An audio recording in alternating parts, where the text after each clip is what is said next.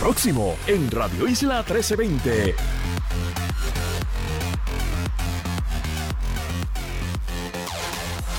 Hayan cuerpo de joven que se ahogó en Fajardo. Esa información que trasciende ahora mismo. Vamos a estar hablando sobre lo que pasó ayer en esta asamblea del PIB, donde se ratifica a Dalmau como la persona que va a estar corriendo a la gobernación.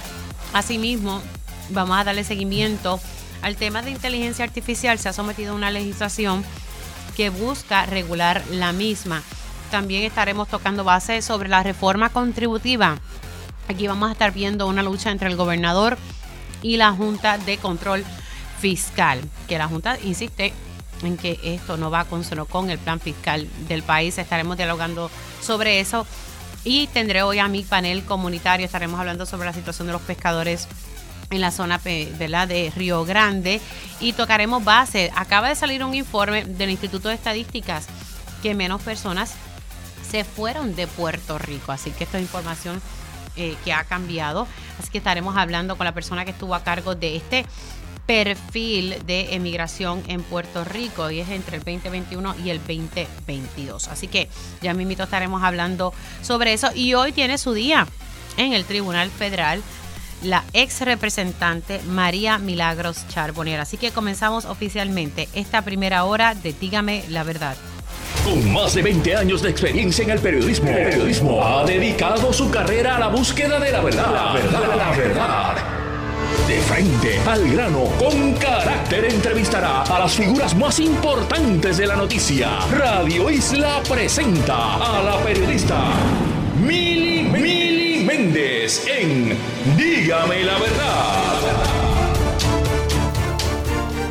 Muy buenos días Puerto Rico, bienvenidos a otra edición de Dígame la Verdad por Radio Isla 1320. Les saluda Mili Méndez y gracias por conectar. Hoy tiene su día en los tribunales la ex representante María Milagro Charbonnier. Ya mismo vamos a ponerle su llegada a los tribunales, pero eh, información que acaba eh, de surgir en estos momentos. Las autoridades hallaron hoy el cuerpo de Enrique Miranda Muñoz, de 25 años, y residente del municipio de San Lorenzo, quien fue arrastrado por corrientes el pasado sábado junto a otras personas en la playa escondida en Fajardo. Así que una llamada a través del sistema del 911 alertó sobre cuatro personas arrastradas eh, por las corrientes, pues se estaba buscando a, este joven y pues ya lo que se está informando es que hallaron su cuerpo eh, hoy, así que ya esa es la información que está trascendiendo en este, en este momento. También hoy tiene su día ante el Tribunal Federal eh, la ex representante María Milagros Charbonnier, quien fue eh, acusada y la arrestaron en el año 2020. Eh, y hoy, tres años más tarde, es que se va a llevar a cabo este juicio. Ella está enfrentando cargos por fraude, soborno, entre otros cargos criminales, uno de ellos obstrucción a la justicia. Se le señala de supuestamente haber borrado data de su celular y en un momento dado de intervenir con, con una, en una conversación con su ex eh, empleada que precisamente se declaró culpable recientemente. Así que luego de tres años, hoy comienza el proceso de selección de jurado en el caso eh, contra la ex representante María Milagros Charbonnier y su esposo. Cabe destacar que hace unas semanas atrás, más o menos como dos semanas atrás, a su hijo eh, está pronto a que se le desestimen los cargos. ¿Por qué digo que está pronto? Porque eh, en este acuerdo que llegó la, la fiscalía con la defensa, el hijo de la ex representante María Milagros Charbonnier tiene que cumplir con una serie de condiciones. Si en efecto eh, él cumple con estas condiciones, él va a, poder, ¿verdad? Sus cargos serían archivados literalmente. Así que eh, estaría, como decimos por ahí, en la libre comunidad sin un récord criminal. Este no es el escenario de la ex representante María Milagros Charbonnier. Vamos a ver el momento de su llegada. Llegó como a eso de las 8 y 40 y pico, 45 de la mañana a, las afueras del Tribunal Federal y gracias a, la señal de Telemundo, eh, pues les vamos a estar presentando a ustedes su llegada y qué fue lo que dijo la ex legisladora. Muestro más activa con la presencia de Dios y los, salmos en las redes sociales. Confiada en que va a prevalecer en este proceso, Charbonnier. ¿Qué, ha podido reflexionar? Buen día a todos, buen día. ¿Qué hacía con ese dinero que recibía de manera ilegal? Buen día. ¿Qué hacía con ese dinero? Cuando veas la prueba, pues. ¿Cuál prueba? ¿Hay prueba exculpatoria? Buen día. Charbonnier. Esas fueron sus, sus expresiones eh, y pues que habrá prueba exculpatoria. También ella ha estado muy activa en sus, en sus redes sociales, pero hoy particularmente eh, pues puso el miedo y la fe pueden ocupar espacio al mismo tiempo en nuestras vidas. David mató al león y al oso, mató al Goliat y fue capitán del ejército de Israel y no negó la presencia del, del temor. David conocía qué hacer con ese temor, proclamar con valentía su fe y confianza en Dios, ¿verdad? Ese es el mensaje que puso la ex representante María Milagro Charbonnier, que básicamente lo que se detalla en el pliego acusatorio es que ella le aumentó el salario a una de sus empleadas y ese aumento, ¿verdad? La empleada tenía que supuestamente dárselo a la representante. Se alega que la representante entre el 2017 a más o menos al 2000, entre el 2017 al 2020 eh, pudo haber recibido casi 100 mil dólares eh, eh, por este tipo de lo que había cuadrado con supuestamente con su empleada y recordamos que su empleada se declaró culpable de unos cargos. Bueno, señor, y también estará, según estaba viendo en detalle, el exalcalde de Cataño estará eh, siendo uno de los testigos de la fiscalía y su esposa. Así que importante destacar que la esposa del exalcalde de Cataño era empleada de la ex representante María Milagros Charbonnier. Bueno, vamos ahora a pasar porque ayer el PIB ratificó al candidato a la gobernación, quien será respaldado como parte de la alianza. Estamos hablando del licenciado Juan Dalmao, a quien ya tenemos en línea telefónica. Muy buenos días, licenciado, ¿cómo está? Buenos días, Mili. Me encuentro muy bien, optimista, esperanzado, contento con esa gran asamblea del día de ayer. Eh, un placer estar contigo y con tu radio audiencia. Bueno, ayer eh, básicamente se ratifica su candidatura y también la de representante Denis Márquez y la senadora María de Lourdes Santiago. ¿Qué otras cosas, verdad, se, se tuvieron llevando a cabo en esta asamblea? Bueno, en la Asamblea además hubo una participación de la juventud eh, del Partido Independentista, básicamente impulsando a la inscripción de jóvenes. Tú sabes que la Comisión Estatal de Elecciones, eh, después de los resultados electorales de, de las pasadas elecciones, ha estado arrastrando los pies para el tema de inscribir en las escuelas superiores y universidades. Así que nosotros hemos tomado como, como una bandera eh, el que los jóvenes se inscriban y que los jóvenes acudan a, la Junta de Inscripción Permanente por los medios de las plataformas digitales que tiene la comisión y que se puedan inscribir. Precisamente sobre eso, Dalma, ustedes van a estar haciendo unos esfuerzos porque ya hemos conversado en múltiples ocasiones que esto es algo que supone que hubiese hecho en el pasado la Comisión Estatal de Elecciones, no se está haciendo como antes se exigía por el Código Electoral.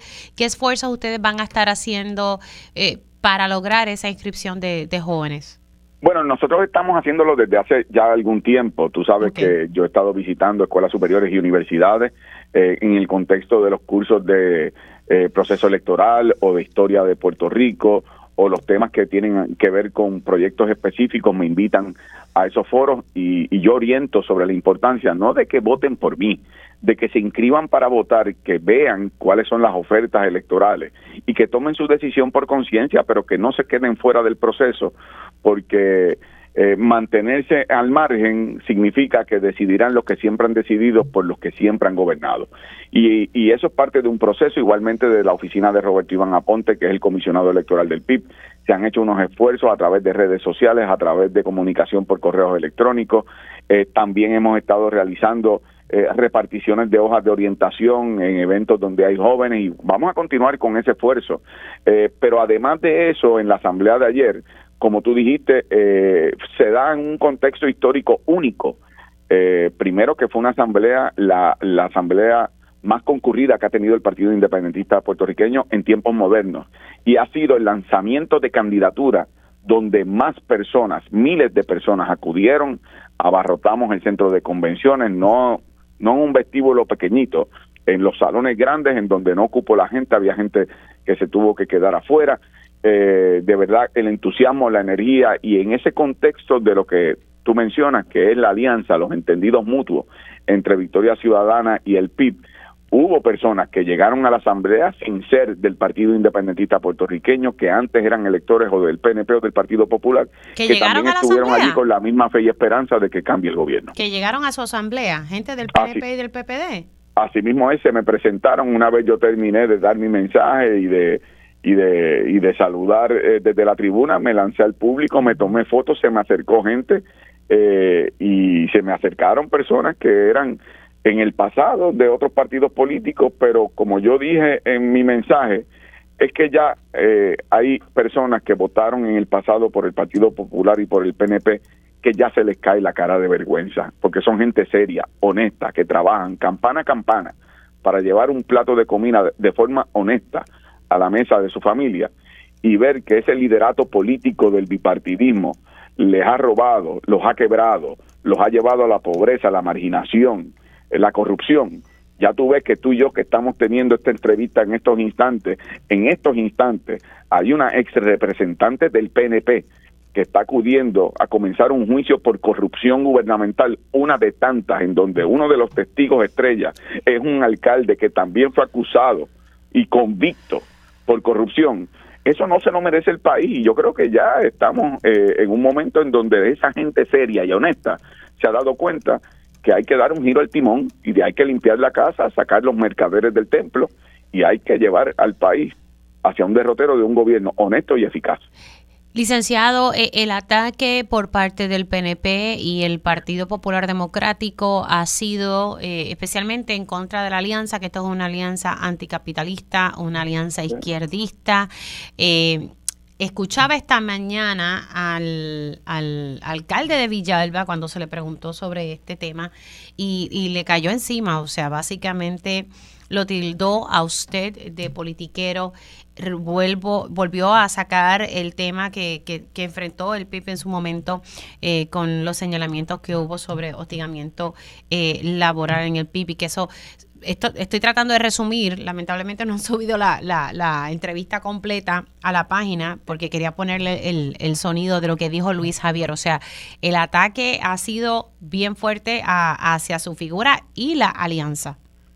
Bueno, eso te demuestra que están temblando, eh, que la ola del cambio los va a arropar eh, en primer lugar, en el, en el tema sobre eh, el tema de, del acoso laboral, la procuradora de la mujer del gobierno actual, del gobierno del PNP, eh, archivó la querella con respecto al PIB. y los únicos señalamientos fueron los que el PIB reconoció. En un momento no teníamos dos protocolos que radicamos incluso antes que se radicara la querella de la procuradora que ella misma se archivó. En segundo lugar, todo ese tema de sacar el cuco a pasear, de que aquí estamos en la Guerra Fría, van a enrollar las carreteras, van a llegar los mosquitos, eh, las niguas, eh, los chinches, todo eso es un ridículo de tal magnitud del mismo liderato que llevó al país a la quiebra, la pobreza, la marginación, la corrupción, los mismos que tienen ahora mismo, en algunos casos, a una ex representante que se encuentra ahora mismo en el Tribunal Federal enfrentando cargos de corrupción, o que tienen a un alcalde en Ponce que está enfrentando cargos de corrupción por lo mismo, por pedirle a empleados que le pagaran préstamos personales para gastos personales. Ese es el liderato que lleva 55 años gobernando a Puerto Rico y en serio ellos esperan que el país se crea que, que ahora lo van a hacer bien. Yo creo que eso demuestra una gran desesperación. Si ellos no estuvieran convencidos de que hay una gran efervescencia con la idea de una alianza en donde podamos ofrecerle al país una opción de cambio verdadero, no estarían prestando la atención, están desvelados, están temblando y eso lo lleva, bueno, pues en este caso al ridículo como tú has escuchado. Eh, poco le falta decir que aquí va a llegar eh, Putin por Aguadilla y va a llegar este Kim Jong-un por, eh, por, por Guánica. Bueno, pues los mismos que se reúnen los presidentes de los Estados Unidos, pero vamos, allá ellos, con sus contradicciones. Ahora. ellos son los que llevaron al país a la pobreza que respondan ellos por lo que ellos le han hecho a los puertorriqueños. Ahora pasemos a, porque precisamente la semana pasada eh, con el periódico digital Metro, eh, usted eh, expresó de que iba a estar investigando, ¿verdad? las personas que fueron responsables, los entes que fueron responsables de que hoy tengamos, ¿verdad? Una junta de control fiscal porque pues el país llegó a la quiebra. Eh, vamos a hablar ¿verdad? Un, poquito sobre cómo estaría trabajando, ¿verdad? En, efecto, si usted fuese electo, cómo se estaría trabajando con este detalle, porque hay quienes dicen que usted lo que está buscando es una cacería de brujas. No, al contrario, fíjate, Mili, eh, qué bueno que me preguntas porque es una oportunidad para que el país vea el contraste. Aquí hay unas personas que llevaron al país a una quiebra de 75 mil millones de dólares. Tomaron decisiones por el país y lo hicieron haciendo representaciones falsas de recaudos que el país no tenía y que ahora tu hija Milena, mi hijo Gabriel, mi hija Sofía y tantos otros de futuras generaciones van a tener que estar pagando por los platos rotos que rompieron esos gobiernos y sus equipos económicos y esos gobernantes. Por los próximos 40 años, por ejemplo, el IBU está comprometido con los fondos de COFINA. Entonces, yo lo que estoy planteando es que el país merece saber la verdad. ¿Cómo llegamos a esa quiebra? ¿Quiénes tomaron las decisiones? ¿Bajo qué criterios? Aquellos que hayan violado la ley, que respondan ante la justicia. Aquellos delitos que hayan prescrito, que por lo menos se sepa la verdad. Y en tercer lugar, que no se vuelva a repetir. Entonces, el contraste es el siguiente, aquellos que están del lado de que se encubra la verdad, de que el país no conozca cómo llegamos a la quiebra, cómo nos impusieron una Junta de Control Fiscal, cómo es que privatizaron, porque quebraron monopolios en Puerto Rico, cómo es que nosotros tenemos que pagar esos platos rotos por las próximas décadas. Y hay gente que quiere que eso se encubra, que no se sepa, que no se diga quiénes son, porque esos mismos que nos llevaron a la quiebra están ahora mismo en bufetes de abogados en la milla de oro, asesorando a casas de corretaje, a bonistas, están con la Junta de Control Fiscal esos mismos se están enriqueciendo por la quiebra a la que nosotros tenemos que estar pagando. Y lo que yo propongo es, oye, ¿por qué el país no puede saber la verdad? Para que por lo menos no se repita y que ese ente autónomo, no político partidista, de personas conocidas, de personas de probidad moral, con respeto ante la ciudadanía, que puedan incluso proponer enmiendas constitucionales o enmiendas legales, para que entonces el país pueda dirigirse hacia un camino de responsabilidad fiscal, los que se oponen a eso, lo que quieren es encubrir y lo que quieren es de nuevo volver a llevar a Puerto Rico lo que han anticipado economistas de prestigio en este país e incluso premios Nobel que han visitado a Puerto Rico, que es que Puerto Rico se va a dirigir a una segunda quiebra si continúan las políticas fiscales que prevalecieron en el pasado. Yo propongo que se sepa la verdad. Hay quien quiere que se encubra, pues ese es un contraste que el país tiene que entonces justipreciar. Yo hablaba con usted eh, precisamente la semana pasada en televisión y, y, aquí el detalle es que pueden haber cargos que o, o, posibles escenarios, ¿verdad? De personas que, que sean responsables por X o Y tipo de delito, que ya esos cargos prescriban. Puede ser, pero no se trata meramente de un trámite jurídico penal. Eh, hay unos delitos que no prescriben, como eh, lo que es el fraude a la fe pública, eh, eh, pero hay delitos que pueden prescribir, pero lo que yo quiero es que se sepa la verdad, que el país conozca qué pasó, cómo llegamos a donde llegamos, quiénes tomaron qué decisiones, bajo qué criterios, qué representaciones le hicieron a las casas de, de corretaje y a los que son este eh, los que venden los bonos en, en eh, las casas acreditadoras. Eh, o sea, yo creo que en ese sentido, la verdad importante, como dice el refrán, no hay mejor desinfectante que la luz del sol y que eso nos permita principalmente, Mili, no cometer los mismos errores. Pero hay gente, Mili, que prefiere que se barra el sucio debajo de la alfombra en vez de que se limpie el sucio. y los que quieren que se encubra a quienes le fallaron a Puerto Rico son los mismos que quieren que las cosas sigan como sigan. Se pasan diciendo por ahí, este país tiene que cambiar, aquí la gente tiene que responder, tiene que haber responsabilidad fiscal y pública, pero a la hora de que se sepa la verdad, ah, no, que el país no conozca cómo se hizo esto. No, no, yo creo que hay que saberlo y que se sepa todo. Ahora, eh, yo le preguntaba también, y, le vuelvo a hacer la pregunta, ¿cómo va a trabajar con una Junta de Control Fiscal, eh, que es la que está tomando las decisiones en este país? Y la Junta no se va por ahora, por más que hay personas, e incluso dentro del gobierno, que dicen que la Junta podría irse para el 2026 o 2025, no recuerdo muy bien la fecha, la realidad es que la Junta está aquí por un buen tiempito más. Esa es la realidad. ¿Cómo usted está estaría trabajando con esta Junta Colonial? Pero mira, en primer lugar, yo me debo al pueblo de Puerto Rico, no a la Junta. En segundo lugar, el tema de la Junta, como yo te había planteado, es un tema político de nuestras relaciones con los Estados Unidos. Puerto Rico se le impidió, por virtud de una legislación federal, irse a la quiebra. Cuando se aprobó una ley de quiebra criolla, el Tribunal Federal dijo que Puerto Rico no tenía autoridad para hacer eso. Hizo falta que se aprobara promesa para que Puerto Rico tuviera un sistema de quiebra pero entonces acompañaron ese esquema de quiebra con una Junta de Control Fiscal, que es un nuevo ente colonial que gobierna Puerto Rico porque tiene más poderes que las ramas constitucionales electas por el país. Y por lo tanto, aquí hay que hacer una exigencia política al Congreso de los Estados Unidos, que en primer lugar hay que mantener un esquema en donde Puerto Rico se proteja de los acreedores por las irresponsabilidades de los gobiernos rojos y azules, pero que eso no requiere que haya una Junta de Control Fiscal si hay un gobierno que asume una responsabilidad fiscal necesaria. Y eso hay que hacerlo con una exigencia, con voluntad, cosa que ha faltado en los gobiernos de Alejandro García Padilla, de Ricardo Rosselló y de Pedro Pierluisi.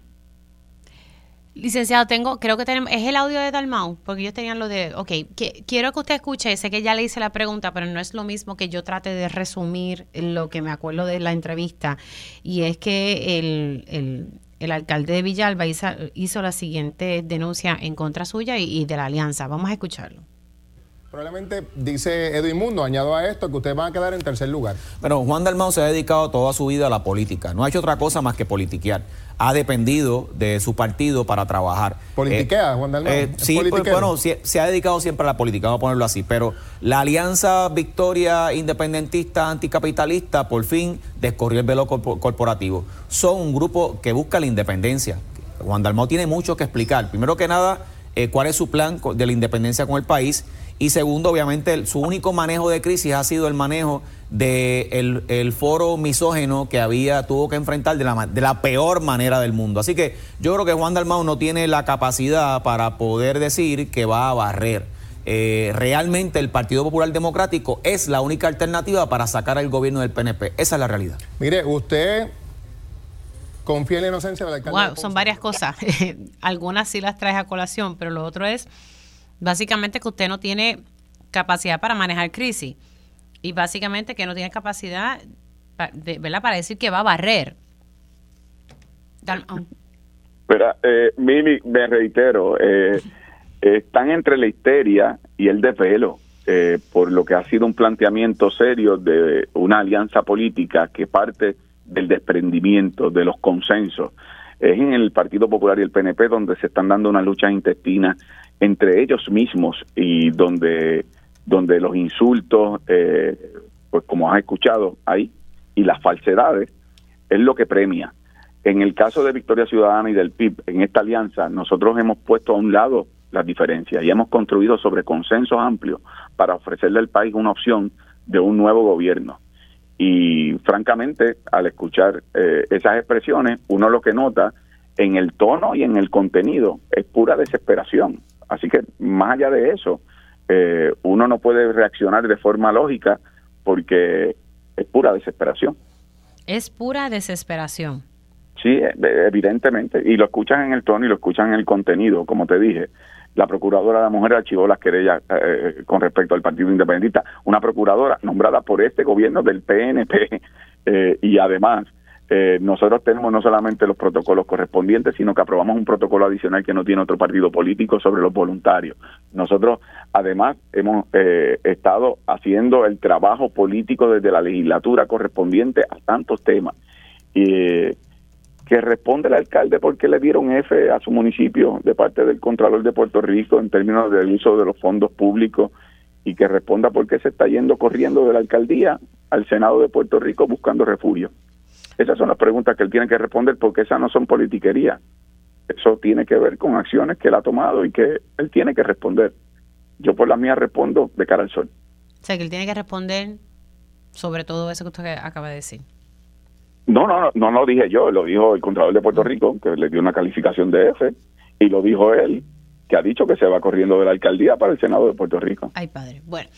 Licenciado y profesor Juan Dalmau, gracias por entrar unos minutitos aquí en Dígame la Verdad, se me cuida. Cómo no, un placer. Gracias, Mili. Cuídense mucho y que pasen buen día. Igualmente, ahí ustedes escucharon el candidato a la gobernación por el Partido Independentista Puertorriqueño, que es parte de la alianza, y la alianza estará respaldándolo para la gobernación y ahí respondiendo ataques del alcalde de Villalba. Y él dice, es pura desesperación. Hacemos una pausa y al regreso eh, vamos a estar poniéndole el audio de, del suspendido alcalde de Ponce, eh, quien enfrenta un proceso ante el FEI eh, y que esa vista preliminar está pautada para el 23 de enero, pero él dice que Dios le dijo que él tiene que echar para adelante, que él tiene que continuar con sus aspiraciones. Venimos hablando de eso y también sobre una pieza legislativa que busca regular la inteligencia artificial. Dígame la verdad, las entrevistas más importantes de la noticia se escuchan aquí. Mantente conectado. Radio Isla 1320. 1320. Conéctate a radioisla.tv para ver las reacciones de las entrevistas en vivo. En vivo. Esto es Dígame la verdad con Mili Y ya estamos de regreso aquí en Dígame la verdad por Radio Isla 1320. Les saluda Mili Méndez y gracias por conectar, como les dije. Eh, hoy eh, enfrenta eh, la justicia a nivel federal. La ex representante María Milagros Charbonnier está dando inicio al proceso de selección de jurado. y pues ahorita le poníamos lo que ella expresó a su llegada al tribunal, que fue muy, muy poco, bastante parca. Otra figura que está nuevamente en, en el ojo público es el el alcalde de Ponce, quien en este momento se encuentra suspendido por el FEI, eh, el alcalde Luis Irizarri Pavón, eh, él enfrenta pues también la justicia, pero pese a ello, el alcalde buscará la reelección para la alcaldía de, Ponce.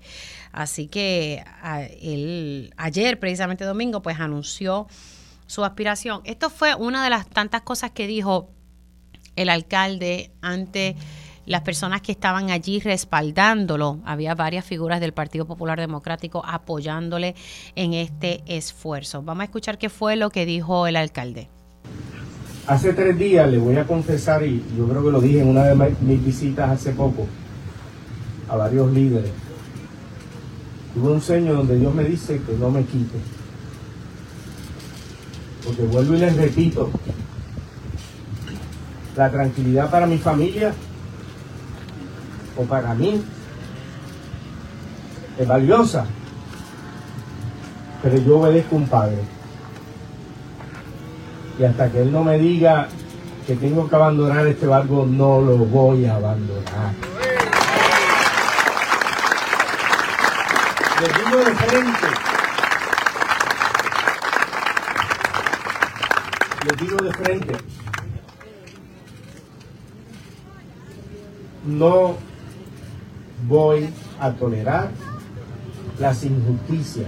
Se ha cometido injusticia contra este servidor. Sin embargo, he enfrentado los procesos, respetando los mismos. En su momento, yo creo que puedo escribir hasta dos libros de todas las injusticias que ha cometido el sistema contra este servidor. Mira, a mí nunca me han dado ni un boleto de tránsito bueno, ahí ustedes escucharon lo que dijo ayer eh, en el momento en que sometió y anunció su aspiración para eh, correr nuevamente como alcalde. Tengo en línea telefónica el portavoz eh, de la mayoría en la Cámara de Representantes. Vamos a hablar sobre su medida de inteligencia artificial, pero quería preguntarle a él, como integrante del Partido Popular Democrático, ¿qué le parece ¿verdad? Este, el hecho de que se esté buscando la reelección por parte ¿verdad? De, de, del alcalde Luis Irizarry Pavón, que en este momento no está ejerciendo sus funciones porque está suspendido eh, por el FEI. Y tengo al representante Ángel Matos en línea telefónica. ¿Cómo está, representante? Buenos días para ti, Mil, y el pueblo de Puerto Rico. Vamos a hablar ya mismito de su medida, pero quería pues, conocer su sentir sobre esto, porque hay quienes piensan que aquí el PPD tiene eh, un serio problema eh, él obviamente ha sido, ¿verdad? El FEI le, sometió cargos y está en, medio de un proceso. Y él sostiene, me refiero al alcalde, sostiene que el reglamento no impide que él pueda aspirar al, cargo. ¿Qué le parece? Pues mira, Mili, como integrante de la Junta de Gobierno del Partido Popular, y te adelanto y presumo que todo terminará ahí, pues solo diré que reglamentariamente no existe impedimento para que el alcalde de Ponce vaya al Partido Popular y haga una entrega de documentos y se le reciban documentos de candidatura y eso pasará a la Junta Calificadora de Candidatos. Le doy el espacio a esa Junta Calificadora de Candidatos que prepare el informe recomendando la confirmación de candidatura o no recomendándola. Y a claras luces, Mili, eh, parará esto en la Junta de Gobierno y será un asunto que tendremos que atender en su momento. Hoy, procesalmente, el alcalde puede erradicar. Pero esto va a terminar en la Junta de Gobierno. Bueno, te, estoy dando mi opinión como popular, como integrante de Junta de Gobierno y conociendo los procesos. De nuevo, reglamentariamente no puede haber impedimento para que se entreguen los documentos de candidatura y se tiene hasta el 2 de enero para certificar candidato pues en ese periodo de tiempo el partido tendrá que actuar y aprovecho la coyuntura y de ocurrir con el alcalde de Mayagüez sería lo mismo mi respuesta. Claro, porque lo mismo eh, si en efecto eh, él decide aspirar, ¿verdad? Así Correcto. bueno, pero esto como quiera le traería, ¿verdad? Un, un, reto al Partido Popular Democrático, porque entonces la, la, oposición, usted sabe que estaría utilizando esto eh, en medio de la campaña. Bueno, ciertamente es una situación muy incómoda para el partido, pero tenemos que atenderle, atenderle en estricto derecho, sin ningún menoscabo a ninguna de las partes. Así que de nuevo, pueden radicar candidatura, pasará a la Junta Calificadora de Candidatos y algo me dice que en su momento esto acabará en la Junta de Gobierno. Sí, va, va a acabar vamos a esperar, va, cuestión de tiempo. En otros temas, eh, habíamos coordinado porque eh, estaba viendo en el fin de semana que usted sometió una medida, lo que busca, por lo que estoy entendiendo, es regular la inteligencia artificial. Esto ha representado, esto representa muchos retos. Tiene sus beneficios, pero tiene sus retos a nivel educativo eh, y también tiene sus retos cuando, cuando las personas eh, se las ingenian para cometer fechoría y es bien sencillo, ¿verdad? Eh, clonar la voz de una persona eh, a través de este mecanismo de la inteligencia artificial.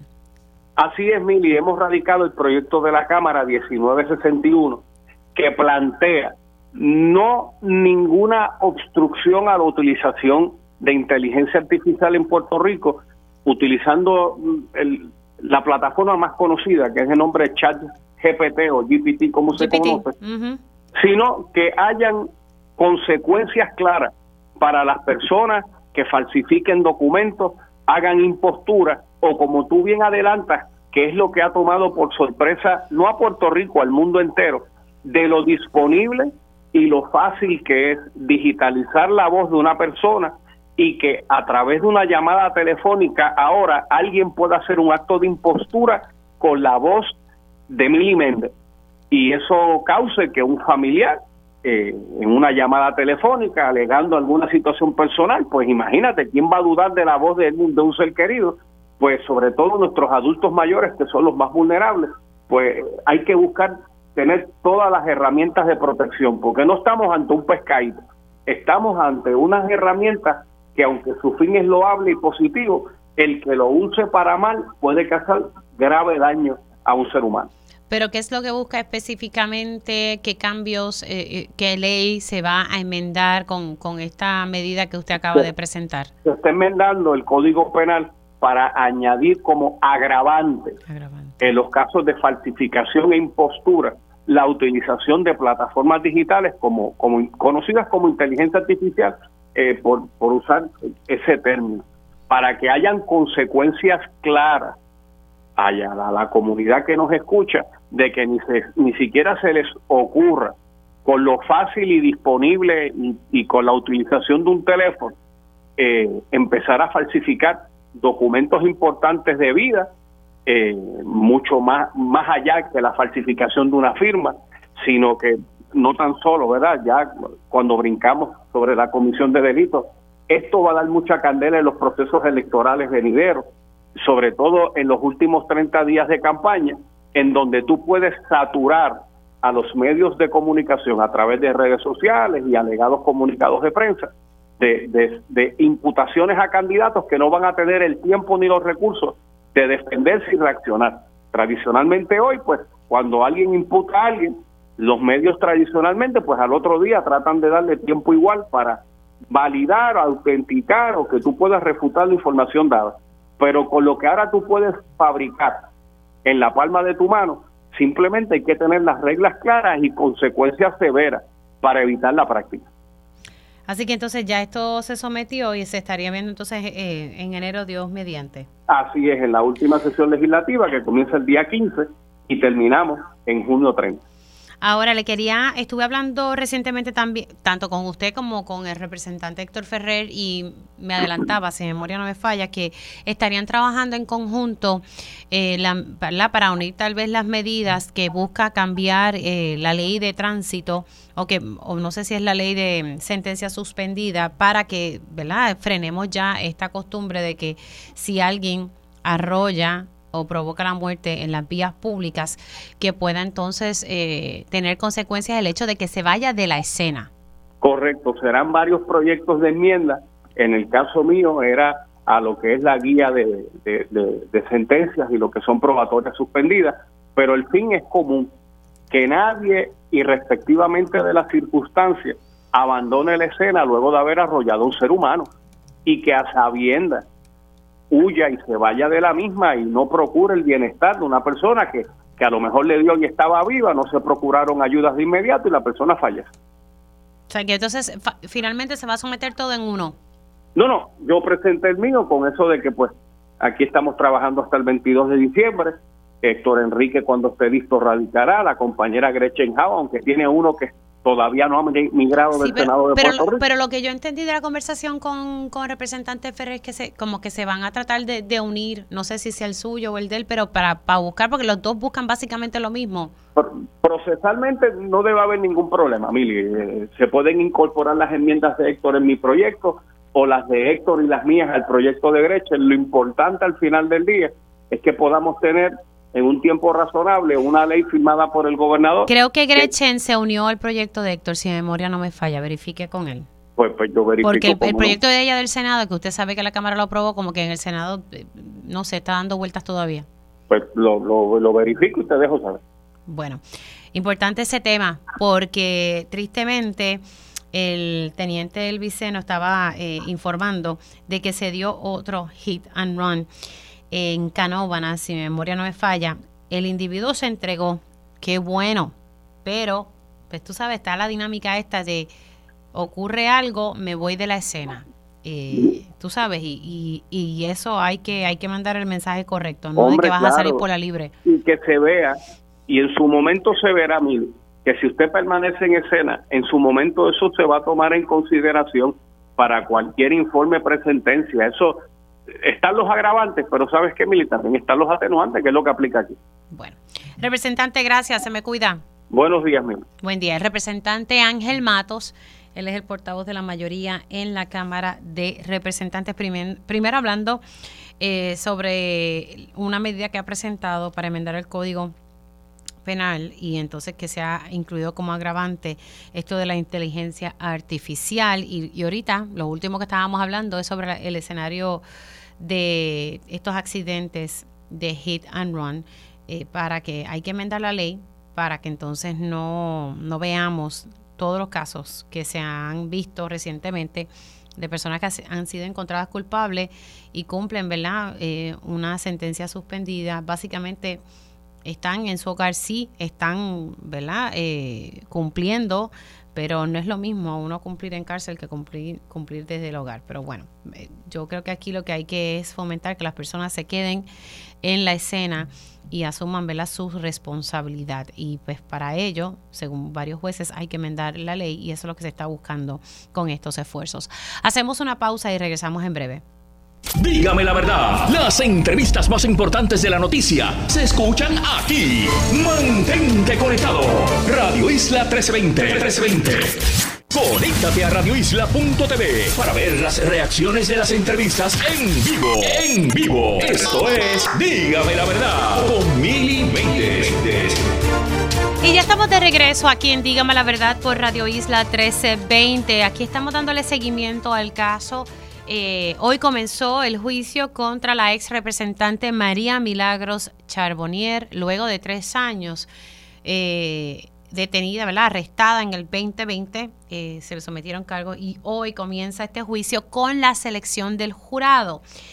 Interesante que según lo que está poniendo en sus redes sociales la compañera periodista Adriana de Jesús Salamán, básicamente eh, aquí muchos de los jurados han sido excusados. Por ejemplo, eh, jurado 1 y jurado 60 fueron excusados y no participarán del proceso porque hicieron comentarios en Facebook sobre el caso. Jurado 16 también fue excusada. Con eso, tres mujeres han sido sacadas de la lista. Una conocía socialmente al abogado de defensa y la otra eh, laboraba en una agencia federal y otra comentó en redes sociales sobre el caso. Jurados 39 y 23 también fueron excusadas. Todas son por intercambios en Facebook, Twitter, Instagram y blogs, etc. Ahora, eh, otro alzó la mano, el jurado número 33, esta vez un hombre. Así que lo que estamos observando es que hasta ahora, ¿verdad? Se han excusado a varios jurados debido, ¿verdad?, a que han hecho algún tipo de comentario eh, ya sea en sus redes sociales. Eh, esto me acuerda, esta mañana, aquí en Pegados en la Mañana, el ex fiscal federal Osvaldo Carlo, eh, quien también ha sido abogado de defensa de algunos acusados acá en el foro federal, también él está representando al ex alcalde de Guaynabo, Ángel Pérez, cuya sentencia va a ser en febrero. Vamos a escuchar su análisis en, en Pegados esta mañana. Pues mira, Obviamente estamos hablando de un caso donde difícilmente tú, puedas seleccionar 12 personas que no han escuchado del caso. Okay. Eh, si no escucharon del caso, pues no vivían en, Puerto Rico. Siempre hay uno que otro que dice que no ha escuchado del caso, pero eso es la excepción. La norma no es en la selección de un jurado que no hubiesen escuchado el caso. La norma es, mire, usted ha escuchado del caso. Quizás tiene hasta una opinión sobre el caso. Pero lo importante es que usted como ciudadano se siente ahí a evaluar el caso basado en la prueba que se presente y no en lo que usted ha escuchado fuera de este recinto. O sea que usted, si está dispuesto a, borrar la cinta y enfocarse en lo que pase en sala y no en lo que usted ha escuchado fuera, pues usted es un candidato asegurado. Pero tienen que ser personas que tengan ese, ese tipo de verdad de criterios.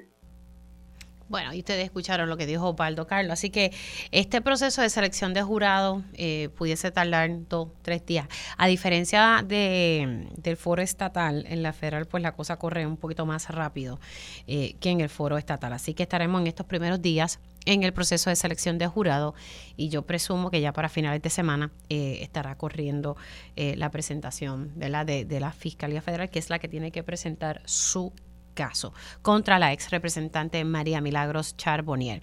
Bueno, siendo las 10 y 46, quiero tocar bases sobre los accidentes que se dieron en, el fin de semana y sí hubo uno, como lo comentaba con el representante Ángel Matos, que fue un hit and run que se dio en Canóvana con un motociclista. Tengo al teniente Elviceno, eh, director auxiliar del negociado de tránsito. ¿Cómo está? Saludos, sí, buenos días, buenos días al pueblo de Puerto Rico. Hablemos un poquito, ¿verdad? Porque eh, según las estadísticas que siempre se, se ofrecen, eh, se dieron eh, cinco accidentes de carácter fatal en este fin de semana.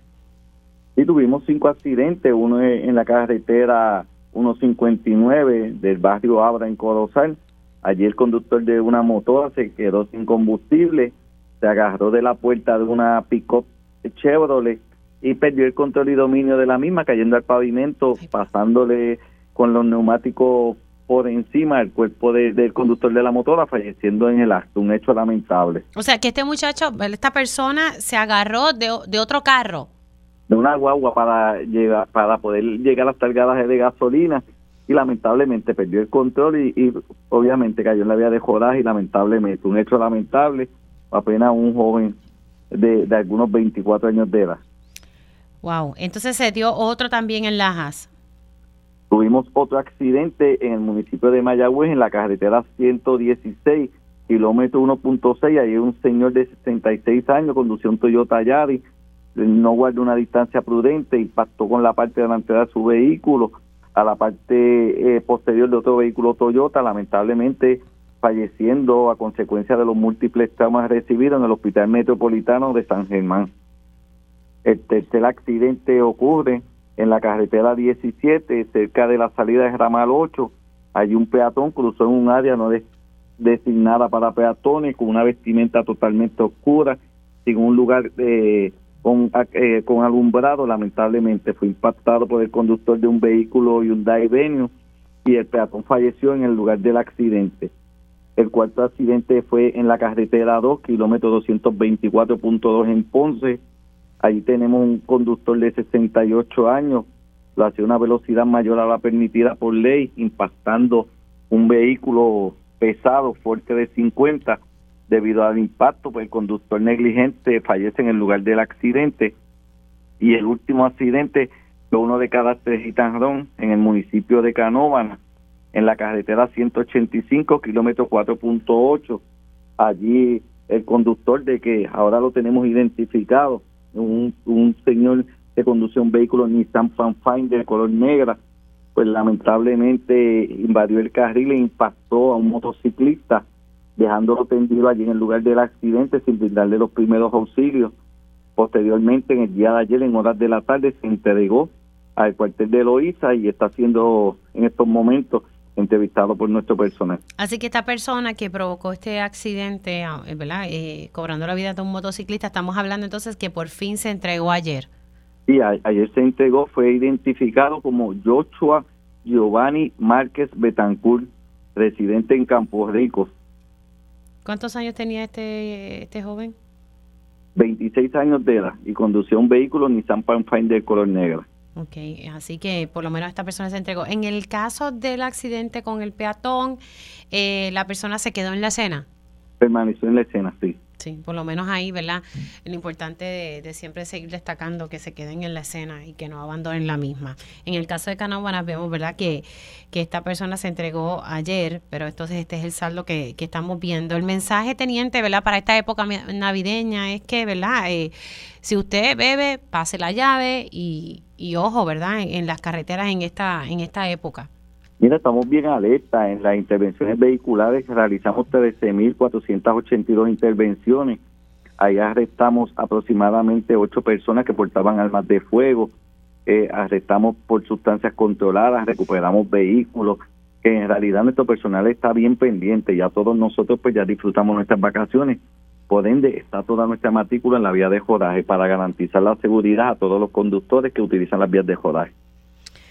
Teniente, gracias por haber entrado unos minutitos. Se me cuida mucho. Siempre a la orden. Buen día. Como no, el teniente Elvis Seno hablando de los accidentes fatales que se dieron este fin de semana. Fueron cinco. Cinco. El último que fue en Canóvana fue un hit and run. Gracias a Dios la persona pues ayer se entregó a las autoridades. Nosotros hacemos una pausa y al regreso estaremos hablando sobre la reforma contributiva. Eh, Cámara y Senado aprobaron la reforma del gobernador. Eh, es la Junta la que está empeñada en que no, que no va para ningún lado. Así que vamos a ver qué ocurre aquí con este tema. Regresamos en breve. Dígame la verdad, las entrevistas más importantes de la noticia se escuchan aquí. Mantente conectado. Radio Isla 1320. 1320. Conéctate a radioisla.tv para ver las reacciones de las entrevistas en vivo. En vivo. Esto es Dígame la verdad con Mili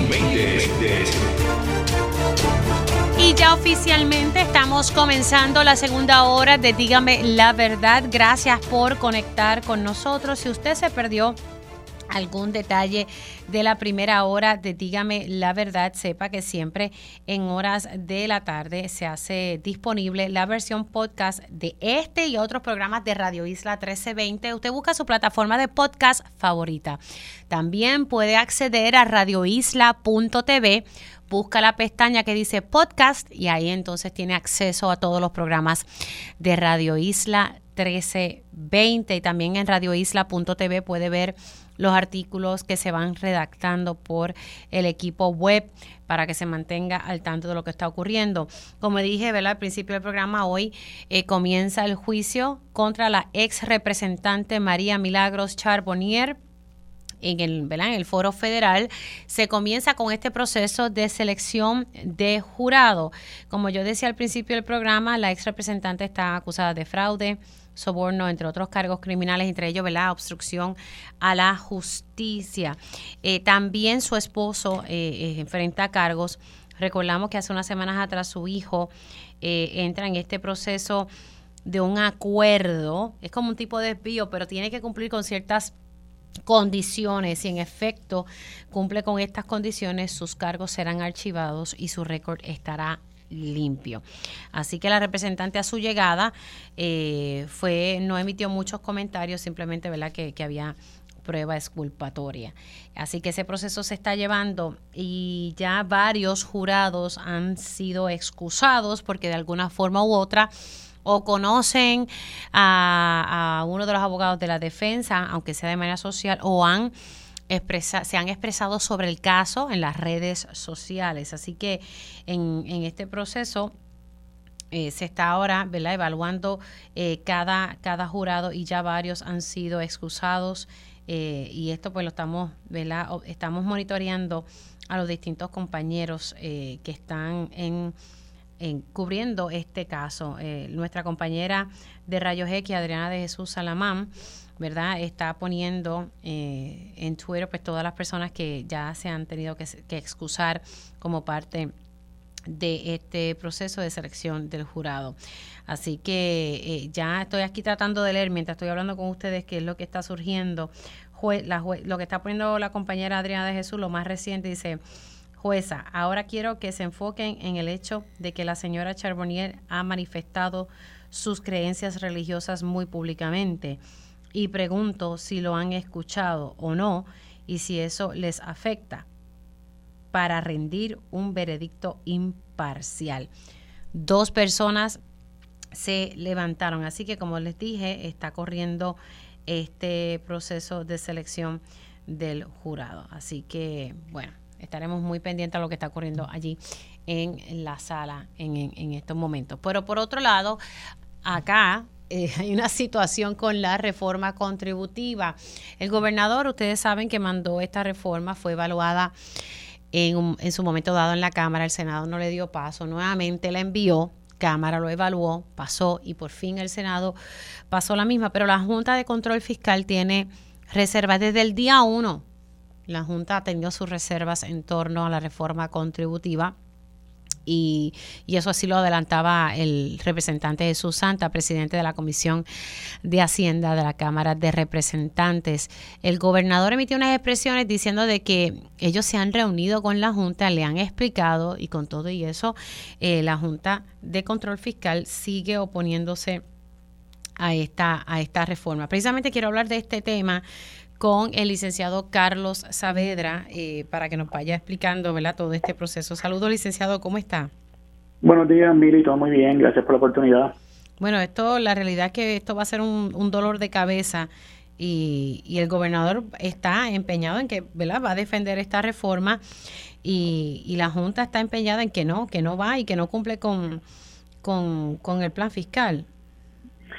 Sí, aquí con estas cartas que ocurrieron durante el fin de semana, parecería ser que es el preludio a otra batalla campal entre el gobierno y la Junta. Hay que ver qué va a hacer el gobierno. Vamos, vamos a, ir parte por parte, ¿verdad? Como tú mencionaste, mire, se aprobó la reforma contributiva.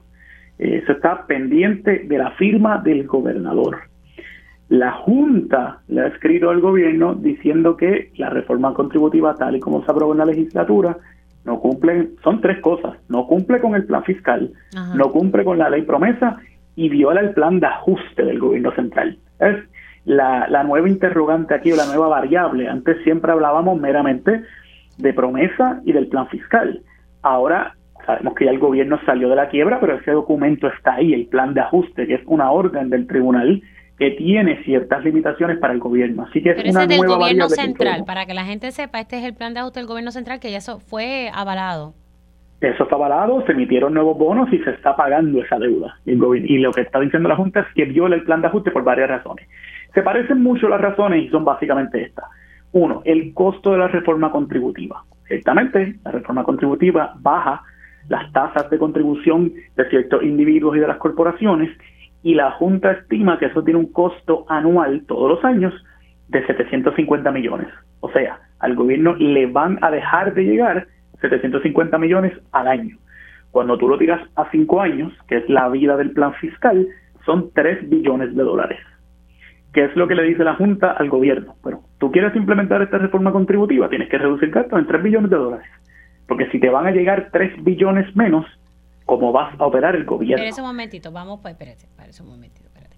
Porque a mí lo que se me ha explicado es que la, que la reforma va a tener entre 400 a 600, más bien pica para 400, porque la oficina de, de presupuesto de la Asamblea Legislativa, OPAL, llegó a esa conclusión. O sea, ¿de dónde salen ahora, perdóneme, los 3 billones o, es que no lo entendí bien? Sí, hay una diferencia ciertamente. Lo que dice el gobierno, y creo que Hacienda está de acuerdo con esto, es que no cuesta tanto la reforma, que lo que cuesta son 450 millones al año. O sea, que es una diferencia, hablando aquí, ¿verdad?, de 300 millones, que para el gobierno, para nosotros los mortales suena mucho, pero en el presupuesto del gobierno pues, es una cantidad ínfima. Recordemos que el, que el presupuesto completo es de 12 billones de dólares. Pero al final de cuentas, sí, esa es una de las primeras diferencias. El gobierno reconoce que cuesta algo, pero la Junta dice que cuesta más. Donde está la diferencia clave, es que la Junta en el plan fiscal y en el plan de ajuste tiene un supuesto fiscal que al gobierno no le gusta. Y es que la Junta dice, mira, de aquí a cinco años, tu gobierno de Puerto Rico no sabes que el Congreso te va a aprobar el dinero para la reforma de salud. Para ah, lo del plan vital. Lo del plan vital. Y el gobernador lo que está diciendo es, Junta, tú sabes que llevamos en esto 15, 20 años y siempre nos dan el dinero. Así que no puedes presumir que me voy a quedar sin ese dinero. Póngale pausa, Vipa. Déjeme leer las expresiones aquí, que conseguí las expresiones del gobernador para que entonces la gente entienda. El gobernador dijo lo siguiente el, pasado sábado, estoy en desacuerdo con la Junta tanto en cuanto al costo como en cuanto al impacto en nuestra economía del proyecto de alivio contributivo de nuestro pueblo, que nuestro pueblo merece. Y que promovería el desarrollo económico sostenible que queremos para Puerto Rico. Hemos tenido múltiples reuniones con el equipo de la Junta y le hemos brindado nuestros estimados y nuestros números, los cuales siempre han estado más acertados que los números de la Junta. Sin embargo, la Junta continúa poniéndose al alivio por sus proyecciones a largo plazo que incluyen que en cinco años el gobierno federal nos eliminaría gran parte de los fondos que recibimos bajo el programa de Medicaid. No obstante, nosotros estamos convencidos de que al igual que ha ocurrido anteriormente, el Congreso mantendrá un financiamiento adecuado para el plan vital.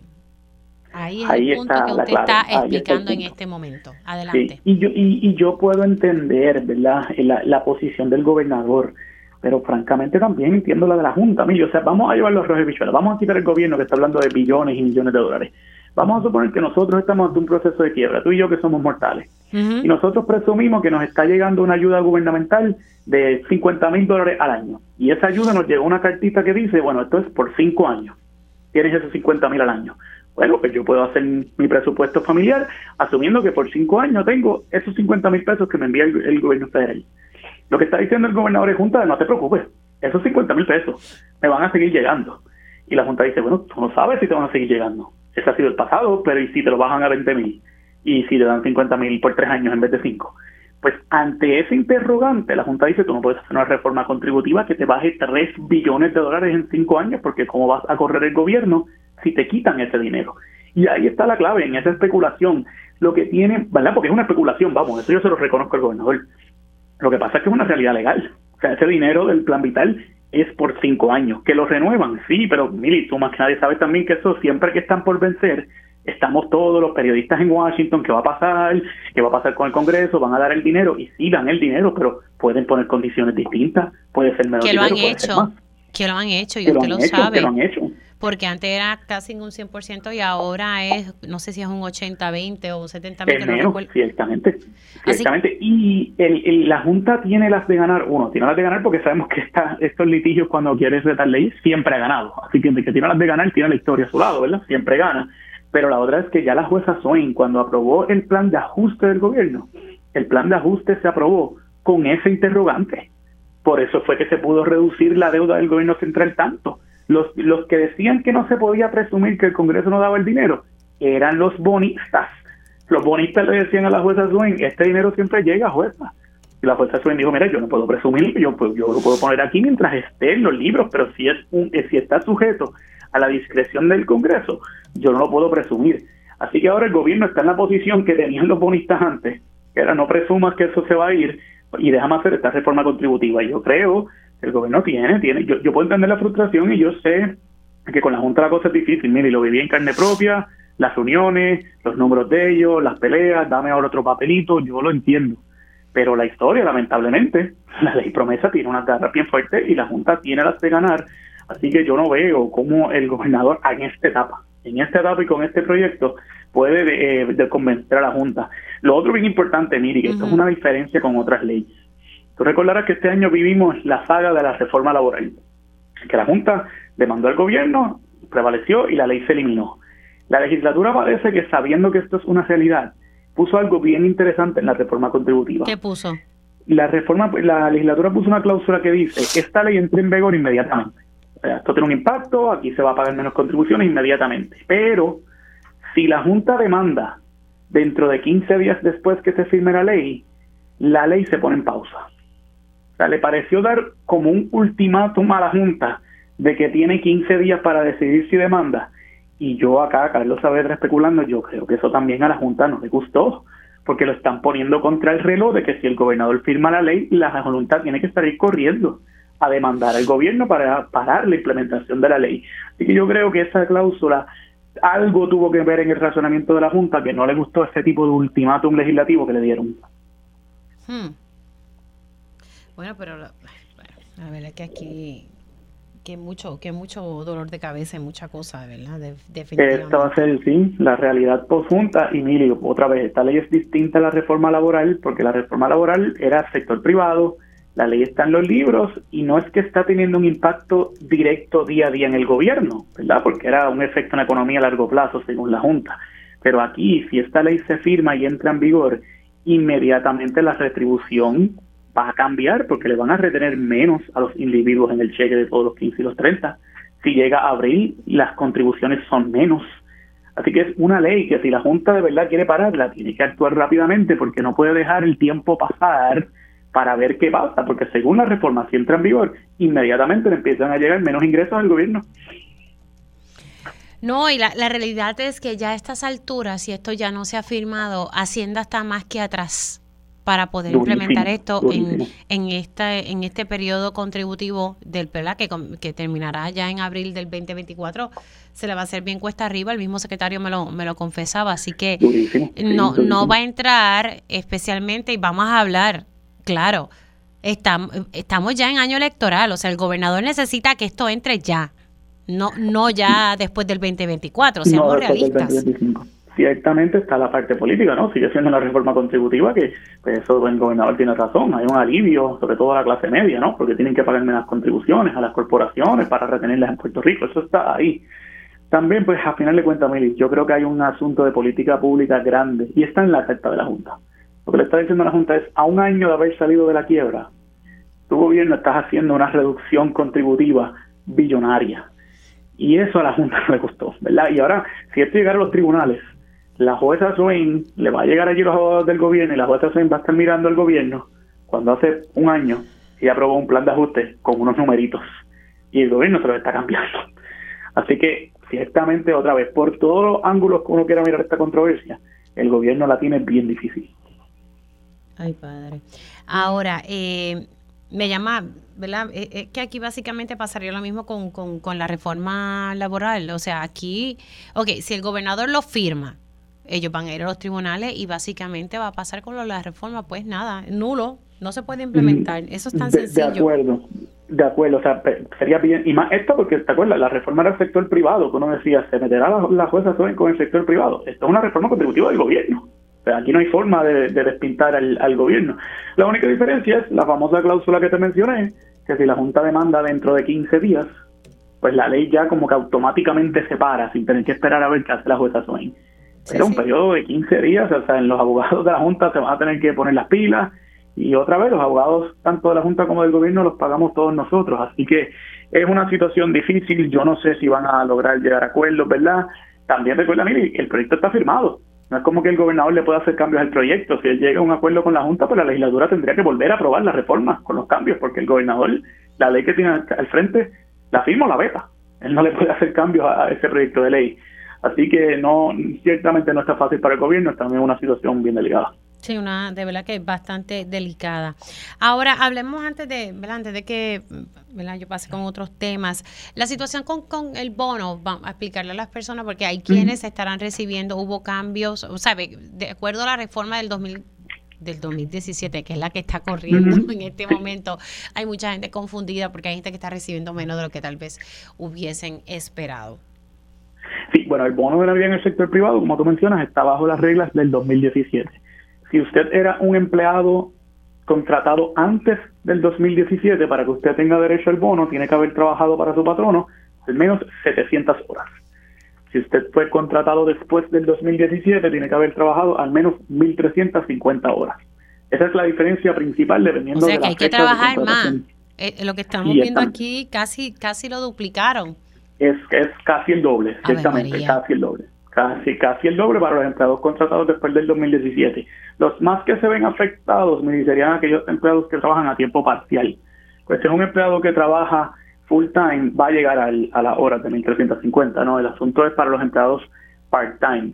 Eh, el bono casi siempre, mire, es una fórmula matemática que está en la ley, pero en la abrumadora mayoría de los casos se trata de 600 dólares. Eh, pudiera ser 300, depende de cantidad de empleados, horas trabajadas, pero en la abrumadora mayoría de los casos es 600 dólares. Para los empleados lo que tienen que estar pendientes, según la ley, los patronos tienen hasta el 15 de diciembre, que si no me equivoco es este viernes, tienen hasta el 15 de diciembre para pagar el bono de Navidad. Si los empleados no reciben el bono de Navidad al 15 de diciembre, eh, sería entonces un pago tardío y entonces comienzan unas penalidades de la ley que tendrían que pagarle incluso en algunas ocasiones hasta el doble del bono. Así que lo más importante es para los empleados a partir de este viernes, si no reciben el bono de Navidad, pues potencialmente pueden tener una reclamación contra su patrono. Ahora, los servicios profesionales están chavados, no reciben nada. Los servicios profesionales, como tú dices, están chavados bajo derecho y esto no tiene que ver nada de la, con la reforma del 2017, esto siempre ha sido así. Recuerda que los servicios profesionales en derecho, en palabras de abogado, no son empleados, son contratistas independientes, son su propio jefe. Así que la obligación del patrono es solamente pagarle el bono a sus empleados. Los que son por servicios profesionales, pues son su propio patrono, que entonces la compañía no tiene que pagarle el bono de la vida. Vamos a ver, lamentablemente. Pero sí, sí, por ejemplo, si un empleador quiere pagarle a sus empleados de servicios profesionales, lo, sí lo puede hacer. Ah, claro que sí. El, el- el bono de Navidad, lo, lo que estamos hablando son las reglas que establece la ley de obligación, pero siempre una empresa puede pagar el bono. De hecho, conozco de algunos patronos que pagan un bono por encima de los 600 dólares, ¿no? Depende de, de- la situación de cada empresa. Y a lo que tú mencionas, se le pudiera pagar a los empleados, a los contratistas independientes, se les puede dar un bono. Eso no hay ningún problema. Qué bueno, pues conozco de patronos que, que sí lo están haciendo. Bueno, licenciado, gracias por haber estado unos minutitos con nosotros. Y pues nada, veremos cómo termina esto de la reforma eh, contributiva. Sin duda va a dar mucho de qué hablar. Todo así. Gracias mil, mil siempre las órdenes. Un abrazo. El licenciado Carlos Saavedra, estuvimos hablando eh, bastante sobre la reforma contributiva, que el gobernador insiste en que sí, que se debe implementar. La Junta dice que no. La Junta, su análisis, me parece esto interesante. Y, y la Junta, pues sí, pudiese tener un punto aquí, ¿verdad? Siendo eh, honesta, yo no soy fan de la Junta de Control Fiscal, pero la realidad es que si ellos están haciendo unas proyecciones porque el gobierno recibe fondos federales Medicaid y en gran parte, si no en casi en su totalidad, esos fondos federales mantienen la tarjetita de salud, lo que conocemos como plan vital. Eh, y eso va a durar hasta unos cinco años. Ahí cambia un poco la fórmula y lo que le está diciendo la Junta es, mira, tú quieres hacer esta reforma, pero esto va a tener un costo y eventualmente si tú no tienes acceso a esos fondos de Medicaid que te ayudan a financiar la tarjetita de salud, pues básicamente vas a tener aquí un serio problema. Y el gobierno le contesta, es que nosotros estamos confiados en que ese dinero va a llegar pues a base de, ¿verdad? de esas confianzas que a veces tenemos de que el gobierno federal siempre nos va a dar chavo. Es por eso que en gran parte tenemos muchas situaciones en el país hoy. Así que en ese punto la Junta ahí pues eh, tiene ¿verdad? Un, un, punto. Pero bueno, vamos, acaba de salir y quiero aprovechar antes de repetir ¿verdad? Un, eh, parte, un extracto de la entrevista del licenciado Juan Dalmau acaba de salir que el tribunal determinó que la jueza Jessica Padilla Rivera ejerce en ley la función de presidenta interina de la Comisión Estatal de Elecciones y puede seguir haciéndolo. Ella ocupa el cargo de, vicepresidenta alterna, ¿verdad? Pero presidenta alterna.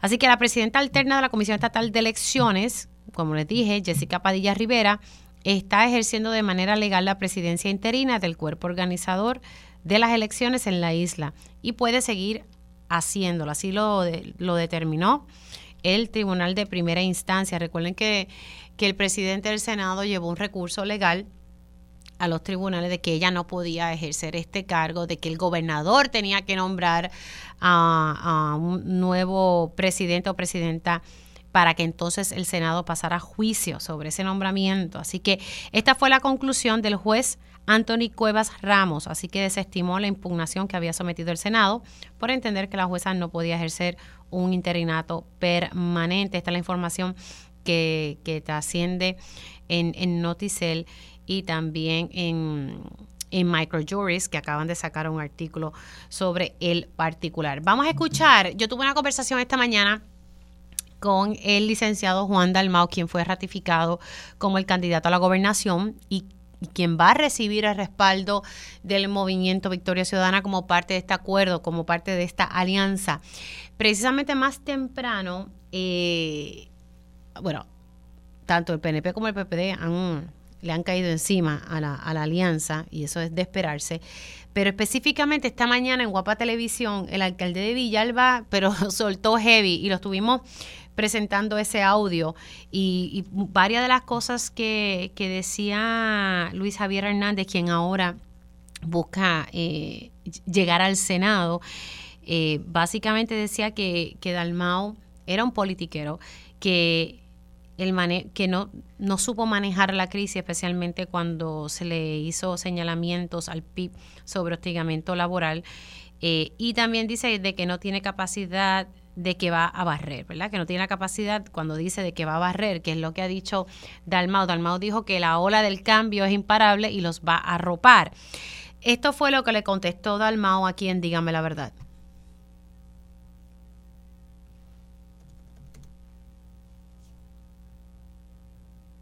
Y francamente, al escuchar eh, esas expresiones, uno lo que nota en el tono y en el contenido es pura desesperación Así que más allá de eso, eh, uno no puede reaccionar de forma lógica porque es pura desesperación.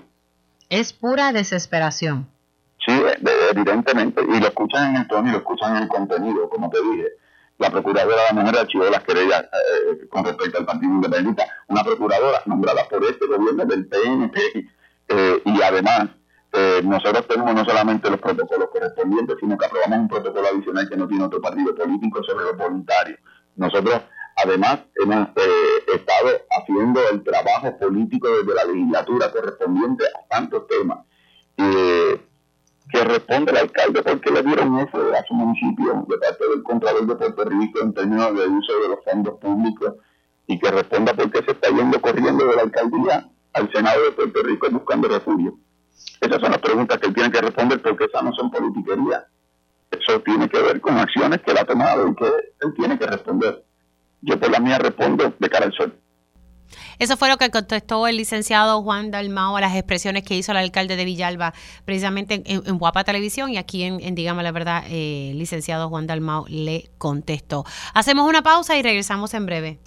Dígame la verdad, las entrevistas más importantes de la noticia están aquí. Mantente conectado y recuerda sintonizar al mediodía, tiempo igual, en Radio Isla 1320 y Radio Isla.tv. Conéctate a radioisla.tv para ver las reacciones de las entrevistas en vivo. En vivo. Esto es Dígame la verdad con Mili Y ya estamos de regreso aquí en Dígame la verdad por Radio Isla 1320. Como les dije al principio de este programa, eh, continúa la selección del jurado en el juicio que eh, comienza hoy contra la ex representante María Milagros Charbonnier. Ya ese proceso comenzó. Eh, varios jurados que fueron excusados debido a que de alguna forma u otra tenían algún vínculo con el caso o se habían expresado a través de sus redes sociales. La jueza eh, le pidió al jurado que por favor se enfocaran en el hecho de que la señora Charbonnier haya manifestado sus creencias religiosas muy públicamente y preguntó si lo han escuchado o no y si eso les afecta. Estoy leyendo los tweets de la compañera periodista Adriana de Jesús Salamán y solo una persona fue excusada tras la pregunta sobre creencias religiosas, lo que eleva el total a ocho personas excusadas de ser potenciales jurados. Esto es lo que ha trascendido en este momento en el Tribunal Federal. Eh, hoy comienza este juicio contra la ex representante María Milagros Charbonnier. Bueno, siendo las 11 y 27, voy con mi panel de... Eh, Esto es Dígame la verdad. Ahora abrimos los micrófonos a las voces de la comunidad. Iba a decir panel de periodistas, pero está bien, es que hoy es lunes, señores, entiéndanme que la cosa no es fácil, pero es mi panel comunitario, que siempre tengo la oportunidad de, dialogar con ellos y, siempre pues, le, doy las gracias eh, por participar en, mi espacio. Me parece que, es sumamente importante ¿verdad? poder darles a ellos el espacio de expresarse. Precisamente les había adelantado que íbamos a hablar sobre el escenario, la situación de los pescadores y le doy los buenos días a Santiago Hernández, quien lo tengo en, en línea telefónica. ¿Cómo estamos? Buenos días. Mili, buenos días al pueblo de Puerto Rico y en especial al pueblo de Río Grande. Estamos muy bien, gracias a Dios. Él es el presidente, para que ustedes sepan, Santiago Hernández es el presidente de la Asociación de Pescadores Comerciales de Río Grande y también se une con él Félix Falero, que él es el portavoz de pescadores deportivos que forman parte de la misma asociación. Saludos, Félix, ¿cómo estás? Saludos, saludos, Mili, saludos al pueblo de Puerto Rico, a tu audiencia y saludos al municipio de Río Grande y a la vía pesquera de Río Grande. Pues hablemos precisamente, eh, ustedes eh, han enviado una carta al alcalde, eh, vamos a hablar un poco, vamos a traer en, contexto, don Santiago, sobre qué es lo que está pasando ¿verdad? con la villa pesquera allá en, en Río Grande. Sí, este, la situación que estamos pasando en este momento es que el, el municipio ha propuesto una reconstrucción de la villa, y lo creímos desde un principio que era un proyecto muy bueno, ¿verdad? Nos sentíamos bien contentos con el proyecto y entendíamos que mano a mano con el municipio pues podíamos eh, aportar nuestra parte como pescadores.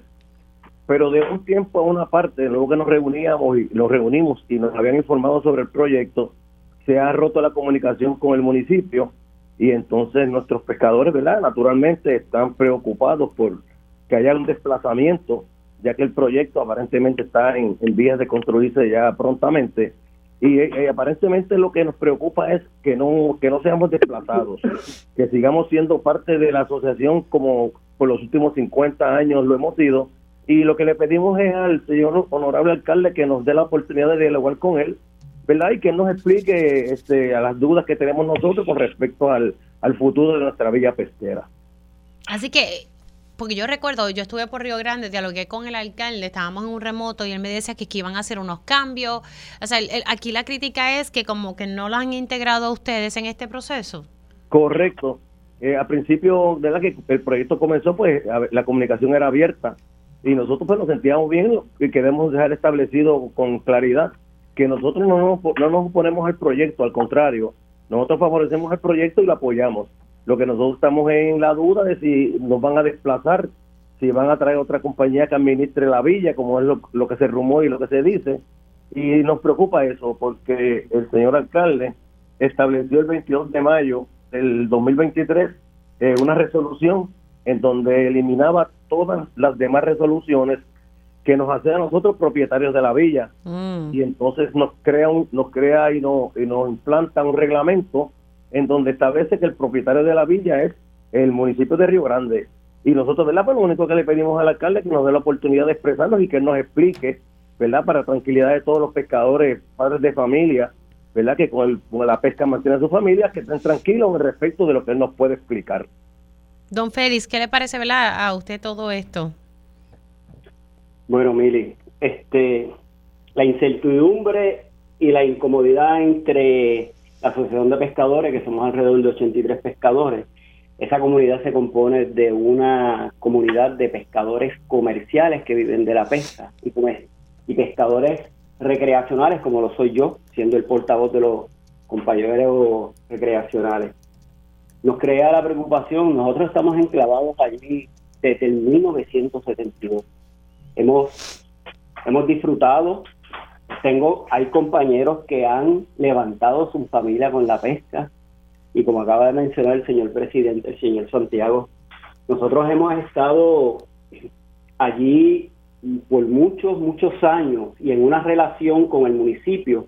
En el último año el alcalde se allegó a las facilidades y nos trajo el proyecto y, quería compartir con nosotros. Digo quería compartir porque realmente la comunicación se perdió y no fue de parte de la de la Junta ni de la Asociación de los Pescadores. Nosotros, como bien menciona el señor Santiago, continuamos este, eh, en la espera de poder eh, ser parte de este proyecto y nos entristece de gran manera el que nos puedan desplazar y, haya otro, otro tipo de reglamento que es el que impuso unánimemente la Asamblea Municipal en un reglamento para administrar la, pescadería, sin tomarnos en cuenta. Y, es algo bien, bien eh, eh, raro que la Asamblea Municipal haya votado de forma unánime y no se le permitió a ninguno de los pescadores expresar su posición de cuál es el sentir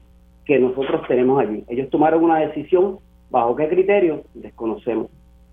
Ahora, ¿cómo esto les ha afectado a ustedes, eh, obviamente, eh, en su trabajo, en el día a día, pero para explicarle a las personas, ¿verdad?, cómo, cómo esto le ha impactado en comparación a años anteriores.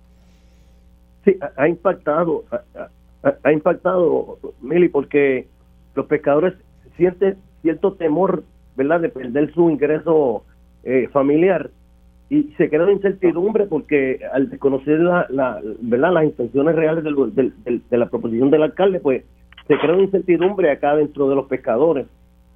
Lo que queríamos es ver, ver que ellos se sientan lo más tranquilos posible dentro de dentro de las circunstancias de, que ellos van a ser parte del proyecto y no y no van a ser excluidos. ¿Cómo ustedes han estado haciendo, verdad, para, para la pesca?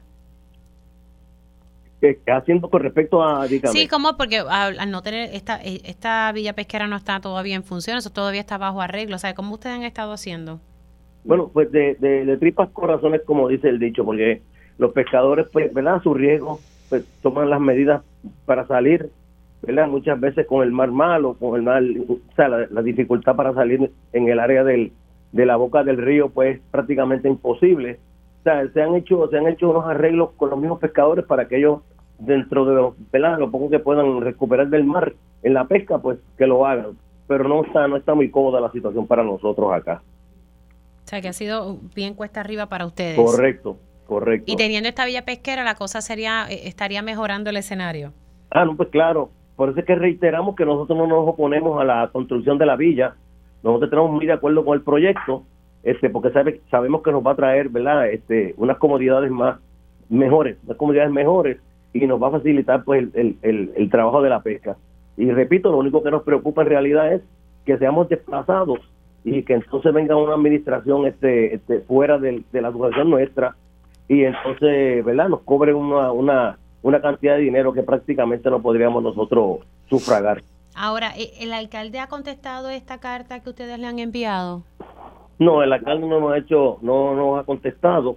Inclusive pasado 2 de, de diciembre tuvimos una asamblea, la asamblea anual, ¿verdad? Y, le cursamos una invitación a él y al, y al, al director de, de la Guardia Municipal para que estuvieran con nosotros y fueran parte, ¿verdad? Como en otros años de la de la, de la, de la dinámica que se da en la, en la asamblea, pero ninguno de los dos estuvo presente y el alcalde no nos ha contestado la carta. Sí, y es una carta que fue enviada el 30 de noviembre de este año, así que ha pasado tiempito ya. ya. Correcto. Tenemos acuses de recibo. Quiero darle las gracias a ambos por, por ¿verdad? estar disponibles y formar parte hoy de- del panel comunitario. Nada, nos mantenemos al tanto eh, sobre este tema. Se me cuidan Mili, mucho. Antes, antes, Dígame. antes que se retire, Mili, den un segundito más, porque me gustaría, ¿verdad? A través de, a través de sus medios, pues, exhortar al alcalde, ¿verdad? Que, que hacerle un llamado que, que por favor se reúna con nosotros. Él sabe la dinámica que se da en la reunión de nosotros, que es una dinámica de respeto, y que nos explique cuáles son las razones por las cuales aparentemente nosotros hemos sido desplazados de la planificación del proyecto. Vamos, ¿verdad? Eh, vamos a estar pendientes también al alcalde a ver qué tiene que decir, porque lo último que conversé con él, recuerdo que fue a la- en el Centro Unido de Tallistas, en la convención, de que él lo que estaba era haciendo, ¿verdad? Unas mejoras, unos arreglos, ¿verdad? Para beneficio de los pescadores. Correcto. Estaremos pendientes y cualquier cosita, ¿verdad? Se, se pueden comunicar conmigo, se me cuidan mucho. Perfecto, Mili, gracias a usted. ¿Cómo Gracias? Muchas gracias. No, gracias a ustedes.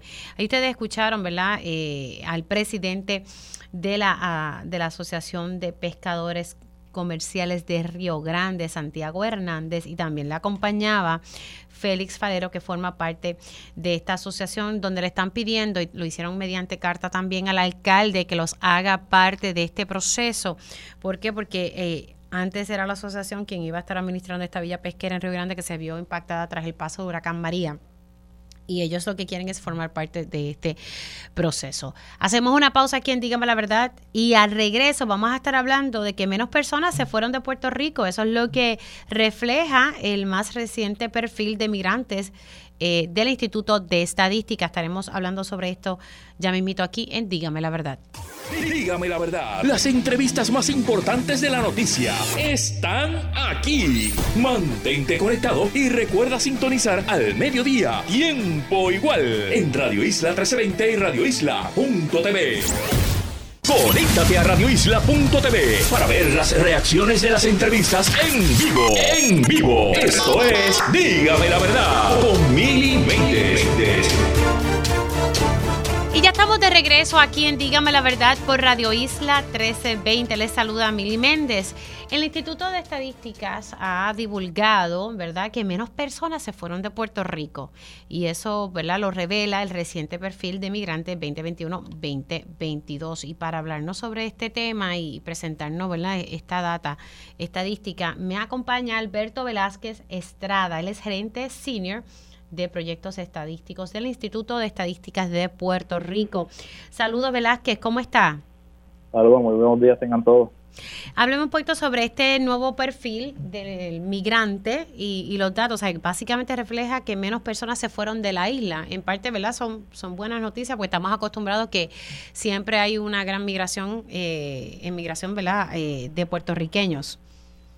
Sí, en efecto, eh, los datos más recientes que tenemos disponibles, la que hacen referencia a últimos dos años naturales, 2021 y 2022, eh, a través del perfil que hacemos desde el instituto, pues entramos un poquito más en detalle eh, y en efecto pues nos confirman que ese flujo emigratorio eh, que se, ¿verdad? Que típicamente se había acostumbrado por varios años a, a- a tener valores altos o ir típicamente en alzada, eh, pues mostró eh, una reducción.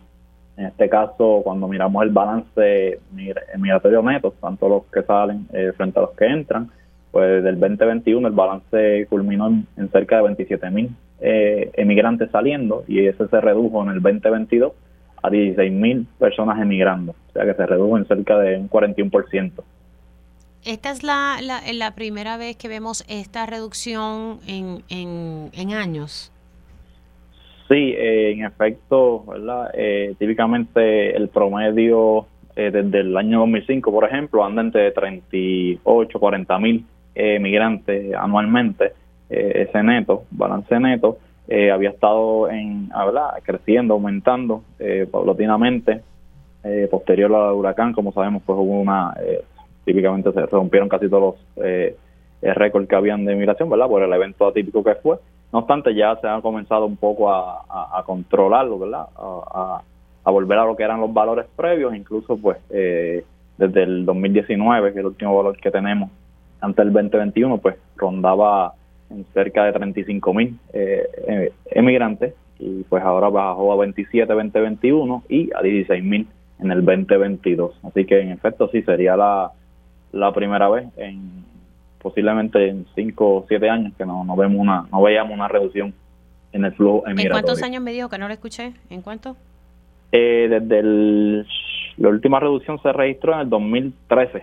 El 2012 al 2013 fue que vimos una reducción leve en el balance emigratorio. Ok, ahora, eh, ese perfil de las personas que se van de Puerto Rico, ¿cuál es ese perfil? Eh, pues en cuanto a las diversas características que incluimos, eh, las principales, pues tenemos eh, la mediana de edad de esa población emigrante. Vemos cómo esta disminuyó de 31.9 a 30.3, lo cual sugiere, ¿verdad?, que esos que emigraron en el 2022 fueron más jóvenes que los que emigraron en el 2021. Eh, y eh, también revisamos los inmigrantes, ¿verdad?, los que llegan a, a nuestra jurisdicción, y estos también mostraron que fue un grupo más joven en el 2022 frente a los que inmigraron eh, en el 2021. La diferencia en los inmigrantes fue de 39 años en la media de edad a 33 se redujo en el 2022. O sea que, eh, estamos viendo que ese flujo tanto de las personas que se van como, como las que regresan a la isla son eh, más o menos están en los 30 años. Cerca de los 30 años eh, ha sido la, tendencia de los últimos años y en contexto con la población de Puerto Rico, la mediana de, la población de Puerto Rico como tal anda ya por 45 años. Así que en efecto, pues eh, el movimiento de personas pues tiende a ser de, un grupo poblacional más joven. De estas personas que se están eh, yendo de Puerto Rico, ¿hacia dónde se dirigen? en cuanto a la distribución geográfica de los emigrantes, por lo menos en el, en el año 2022, si lo miramos por las cuatro regiones geográficas principales de Estados Unidos, el 47% eh, en el 2022 se movía a la región sur, el 25% al noreste y el 16% a la región centroeste. Si lo queremos ver más en detalle en cuanto a estados, eh, los primeros cinco estados ¿verdad? que tuvieron mayor emigración desde Puerto Rico en el 2022 pues fue Florida, seguido por New York, Pensilvania, Texas y New Jersey. Esos son los cinco estados eh, de, mayor eh, que recibieron más emigrantes, sí hay algo ¿verdad? que se ha mostrado otra vez y estos nuevos datos nos vuelven y nos validan eh, que ha ocurrido una reducción consistente en lo que es la, región noreste, ¿verdad? que era la región típica de las migraciones en los años 50, 60, 70. esa región pues ha, decrecido en cuanto a, a, lo que es recibiendo emigrantes. por ejemplo, en el año 2005 la región noreste eh, recibía el 47% de los emigrantes desde Puerto Rico, ¿verdad? Casi de la mitad. Ahora en el año 2022 es un 25, una cuarta parte de esos emigrantes. Así que la serie cuando la miramos en el tiempo muestra esa reducción paulatina de menos emigrantes hacia la zona o región noreste de Estados Unidos y más a la zona eh, sur y centroeste también ya está tomando ¿verdad? valores eh, considerables. Y, obviamente uno puede intuir que las razones por las cuales vemos estos flujos es la situación económica de la isla. Sí, eh, la, entre los diversos factores ¿verdad? Que, conllevan al movimiento de personas eh, de residencia permanente está bien atado lo que es la, el escenario eh, socioeconómico en el hogar. Eh, ante mayor inestabilidad socioeconómica en el, en el hogar, mayor probabilidad es el movimiento ¿verdad? de decidir moverse Así que eh, pues esto eh, va ¿verdad? un poco en ese contexto de si se ha logrado una mayor estabilidad en estos últimos dos años, pues así lo están reflejando los, indicadores. No obstante, no podemos perder de perspectiva que siguen saliendo más personas frente a las que entran, que ha sido verdad eh, algo consistente a través de la historia migratoria de Puerto Rico.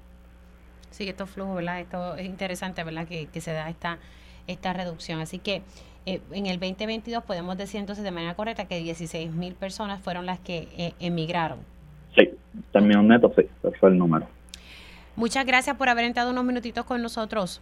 Seguro, siempre a la orden. Cómo no.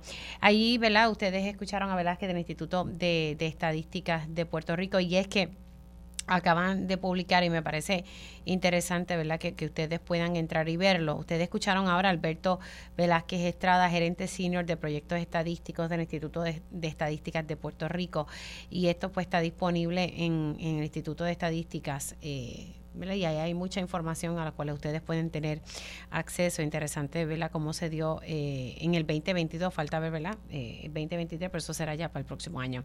Bueno, hasta aquí esta edición, ya mismito hacemos, ¿verdad? Hacemos una pausa y al regreso tiempo igual.